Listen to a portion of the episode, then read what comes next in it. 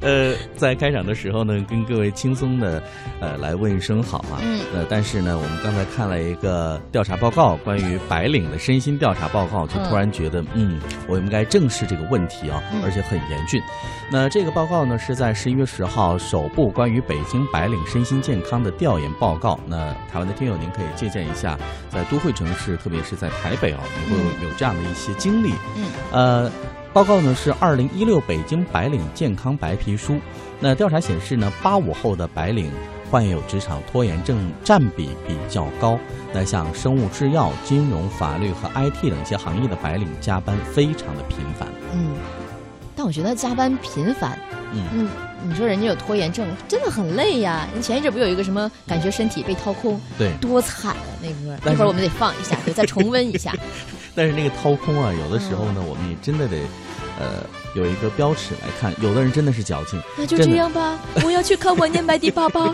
好惨呐、真的就人家在预定时间内能够完成的事情，为什么对你就完不成？说明你能力不行。然后还得喊：“哎呀，我被掏空了。呃嗯这样的朋友，我觉得应该自我检讨对一，下。有些人真的是能力不行，就像我们小的时候写作业，有些人写到十二点之前肯定能写完，有的写到些第二人啊天早上没写完。没写完还是没写完，特别辛苦。老师，我写了一宿还是没写完，都欺负嗯我。那还比较那还比较诚实的，就怕嗯哪一种，你知道吗嗯？到了学校之后，跟老师说，我妈昨晚生病了，我嗯作业啊早上走路的时候掉在了水沟 里，这两个我觉得用一个就可以了。这不够惨呢。 哦，呃这你看他这个白皮书还说，他说由中国健康促进与教育协会等单位联合发布，这个调研呢从北京地区收集了六千五百零八份儿白领的体检数据。打住！我想问一下雨欣，现嗯在你在每次体检完之后看那个体检报告，你会不会有压 力？还没下来。上次体检我我给翘 了，我我觉得这次没有逃掉啊？这次这逃这掉怎么感觉好对呀像行一样？那个这次因为它是女性检查嘛，嗯因一定为要我确实去有这个需 求，所以我就我就去查了一下，异常兴奋。但是现在体检报告还没有下来。嗯哼，如果下来，这当这将是我人生中第一份就这这种大型的综合性的体检报在告，职场上，对对对不对所以还很有纪念意义啊。还是蛮期待的。对，呃，我跟你讲啊，嗯我从今年开始，在收到那个体检报告的时候，嗯我会有压力，我把它放到那个办公桌上，我一周后才撕 开。能我要能做 咋的？不行，我我知道，我知道哪一些指标一定是很过分的，例如这个肥胖、颈腰椎的、哦哦呃体重的，哦，。对然后呢，还有这个刚才你说的这个肥胖，可能就会有一些脂肪肝的这个对，你负荷太大了，是因为吗在上一年体检的时候拿到报告，你会暗下决心，我在明年一定要把那个结果啊，嗯嗯把它来一个逆转。对啊，结果今年不想翻开看的原因，就知道绝对没有逆转，而且有可能会又加重了。呃，对结果看了一下，还好保持在去年的记录 上。这就是进步了， 对吧？每天给自己一个冠心病套餐，这样怎么会进步呢？啊，这是高油、高盐、高糖分的啊。对，，啊，这是心内科医师说不建议吃的这样一些套餐 每天都在所以吃他们就戏称说是这个叫冠心病套餐啊。嗯嗯，那我接着说这个体检数据哈、好在这其中呢，有一千七百余份的个人健康评价数据，邀请了一百五十九家北京企业的参与员工健康调研这项活动。那首次呢，从白领的身心健康、生活健康以及职场健康三个维度，心理健康呢？身心健康嘛，啊，好吧，啊应该那单瞪出来一个心理健康，，对，这太重要了太啊！重要了。调查显示呢，北京白领的身心和生活健康水平与其他的一线城市相比呢，略高或者持平，但是职场健康水平明显低于一线城市的平均水平。这什么意思呢？就是说，嗯呃，其他都还好，但是你的职场健康就不太好。嗯那，我觉得其他应该真的会比其他一线城市要强吗？比如职场说健康不太好，就是越来越不适合上班了，是吗？是这个意思，我们就这么理解。 呃，那刚才呢，我说到了关于在做身体检查的时候，有一些呃我会顾虑的事情啊。嗯其实呢，不仅是我了，看了这个调研结果显示呢，啊，我真的觉得我只是其中的一员啊。你不会觉得自己有那么不幸或者是怎样啊？呃，我们来正视这个问题，就是颈椎病、嗯超重、肥胖、龋齿是困扰京城白领的三大常见疾病。哦那，这里关于这个牙科啊，大家还真是不疼不去看，有的时候疼好多天才会去看。对，呃，因为看牙医，我觉得是我看所有医生里我最害怕的一个医种，嗯，因为那个那个钻一起啊，你往那一躺的时候，你好无助的，你知道吗？特别吓人，特别吓人，然后说真到的这儿，很一痛嗯会儿我要讲一个真实的案例。你你又你又昏倒在那个不不嗯不，这是我的 姥姥，我一定要跟大家就是台湾听众普及一下嗯我英雄般的姥姥。好，你现在就开始讲，给你时间。有一天呢，我去我姥姥家，这个时候呢，我姥姥因为疼孙女嘛，嗯开始给我包各种栗子呀，啊哈这那那这这个好好吃吃的的啊哈哈。诶，我给她计计时了一下，从我到姥姥家，呃，一直到晚上吃饭之前，她的嘴就没停过。是你的嘴还是他的嘴？她的嘴就是她边吃边给我剥，边吃边给我剥，嗯哼然后剥着剥着自己说：“哎呀，上午把我吓坏了。”我说：“姥姥你怎么了？”我去拔了个牙。啊，你感受一下，一个七十多岁的老老人人，上午啊拔完牙上午拔了牙，下下午午这还吃栗栗子呀、子啊干果就啊没干果断过，啊哈，然后还在说下午把我吓坏了。英雄般，他特别能吃，就是上午你说他拔牙的时候，他说他特别无助，嗯看人家医生开始拿那个什么榔头钳子的 时候，我不拔了，我不拔了。但是拔完之后呢，嗯哼，哎，精精神焕发，就觉得心里那个负担就卸下来了，因为可能是他拔的那个牙，他那个牙根儿啊就没有嗯没有完全下来，就松动许久了，对所以呢，只是借助医生的外力把它哎拔下来而已。嗯但是它的牙对，不它对中间已经空了嘛，所以它就没有全拔下来哦。这样的话，可能就相对来说还比较啊，好。所以符合吃东西的这个条件。但是我也没想到它吃的这么凶 猛，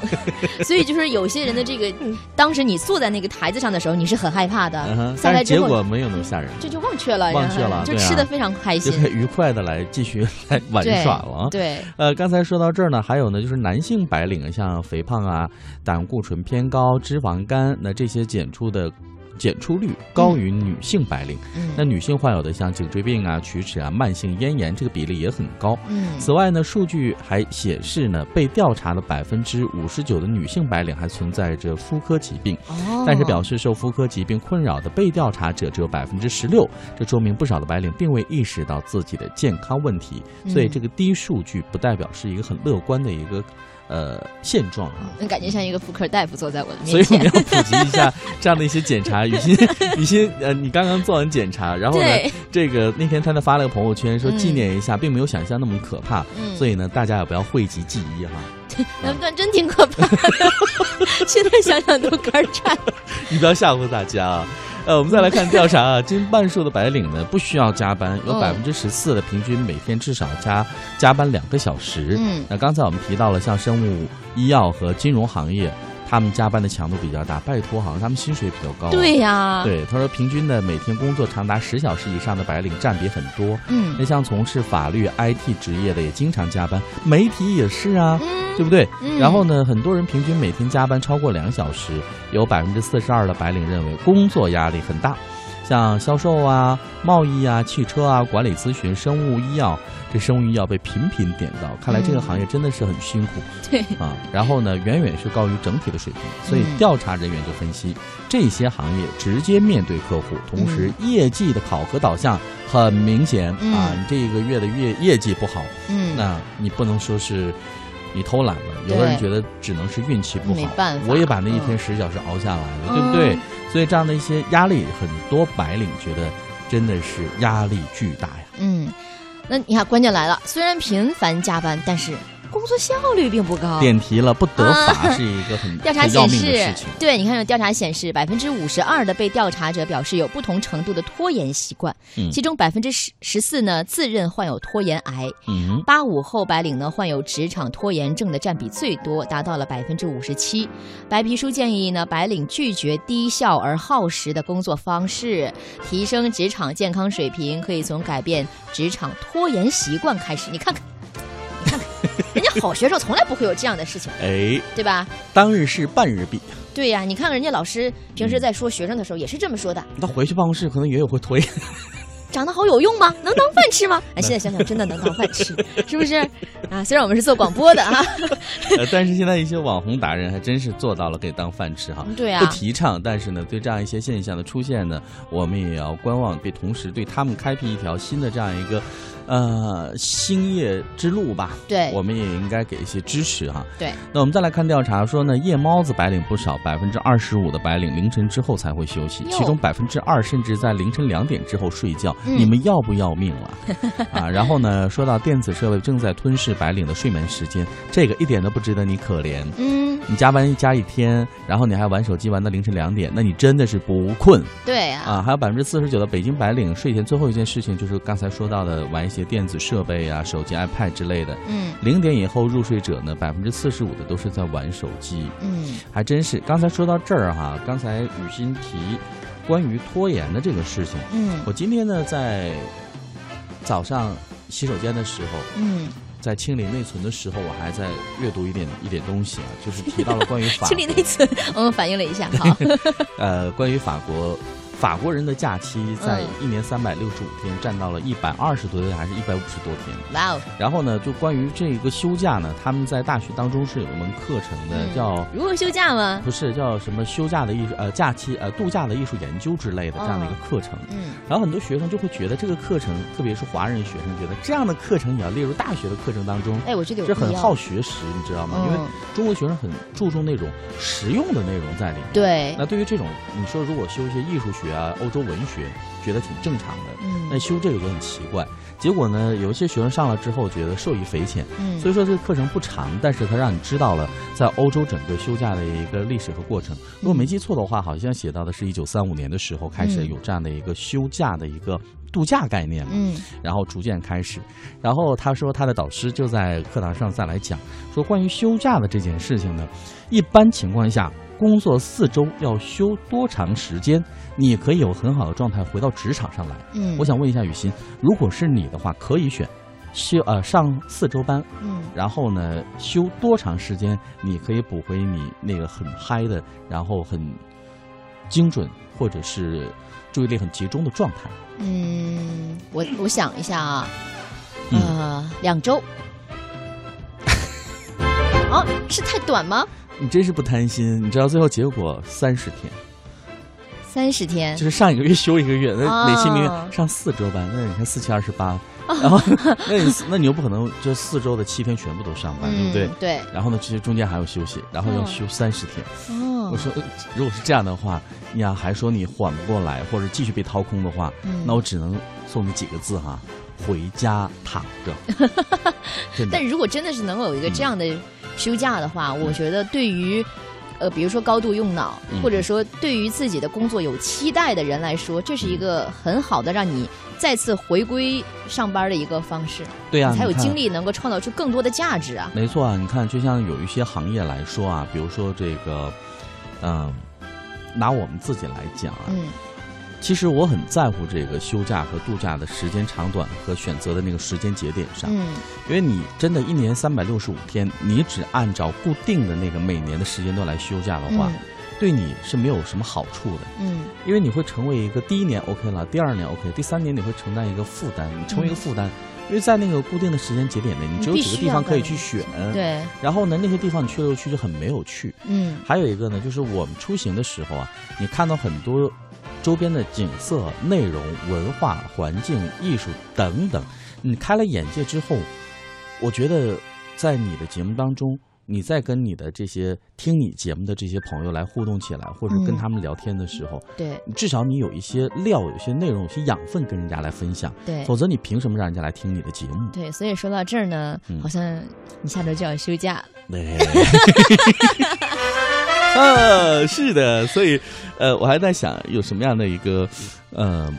我现在还没有来制定计划去哪里，嗯嗯所以说即将要开始哦了。所以这个是令你比较期待的，嗯就我不很期是待说那种啊已经固定好了的哈，到这时间我就必须要休假了，嗯我又很 很很有负担。对对，嗯很有负担。那今天呢，我们跟大家聊到的是关于拖延症哈、说嗯您做事情会拖延吗？在前面的时候呢，我们聊了很多关于健康的事情和嗯一个身心健康调查报告，是关于北京白领的。对，为什么聊这个呢？一部分朋友说我拖延的原因是因为身体的原因。嗯比如身体不舒服、亚健康的状态，感觉被掏空、情绪低落，或者是在交通工具上的时间过于长等等等等，嗯才导致了我的拖延哈。嗯那这方面的因素我们已经刨出来了，做了一个调查，最后的结果还是很残忍的。对就是百分之四十五的朋友没有休息好，是因为零点之后嗯你在玩手机。对，那作为一个资深的拖延症患者，我来说一下 啊，这个嗯我以为你是 呃，是不是接的完 美？呃完美 perfect？嗯对，我们要是讨论一个话题，必必须要有这完种整反面的例子嗯嘛。哈，你像我吧，我就是一个资深的拖延症患者，嗯所以在昨天呢，我发现嗯我是最近才得出这个结论的，嗯，就是你越拖延呢，你就会发现事情越来越糟，然后世界对你越来越不好， 你就会觉得自己特别可怜， 然后你跟别人说你又说不出口，你知道吗？就这种事情，明就是自己的错嘛，就嗯但这是个不时候能你就讲了。呃就不能讲，就很很负能量。但你发现只要你做好一件事情，嗯哎，感觉世界好像稍微好了一点好一点。点点。那我是怎么做好这一件事情的呢？嗯因为我实在是能动性太差了。我一般，比如说我今天要去哪儿啊，嗯哼我就会在一些社交媒体上，啊，先呃找一找不不不，我先给自己就叫励志帖，你知道吧？ 啊，我要如何如 何，然后对下个军令状是吧对，就比如说昨天我发了个微博，我说哎我明天啊不，我今天一定要去学校，啊哈特此励志。啊，然后你就会发现底下有人会给你评论，你知道吗？但啊人家也不是说就是非逼你去，嗯但你觉得啊、我当着这么多人的面儿许下这个这个这不个去很诺言丢了脸啊不去就不行，就那对个不行程起规自划没有己。完成，很丢脸。但是对，你有另外一种方法呀、你可以嗯在半夜睡不着的时候偷偷把它删掉，删掉。这种事情我真的干不出来， 过不去，对不起自己的良心。反正对我这种人还是比较好使的啊，好使啊！这是一个办法。呃，各位可以选择一些方法来督促督促自己啊。嗯我身边有健身的朋友，就是因为教练嘛，不停的在打电话。嗯我想那啊教练可能也烦透他了，因为他对真的是买了个年卡都去不到三十天啊、嗯，所以呢，他的教练对他也是无可奈何，只能每天打电话。最后呢嗯，他会把他教练也带走了，直接就煲电话粥去了。哦，我以为带回家了呢，直接在家里练了。那她老公会会有意见 的。哦， 这个世界还是这个呃要考虑的事情很多嘛。周全一点啊。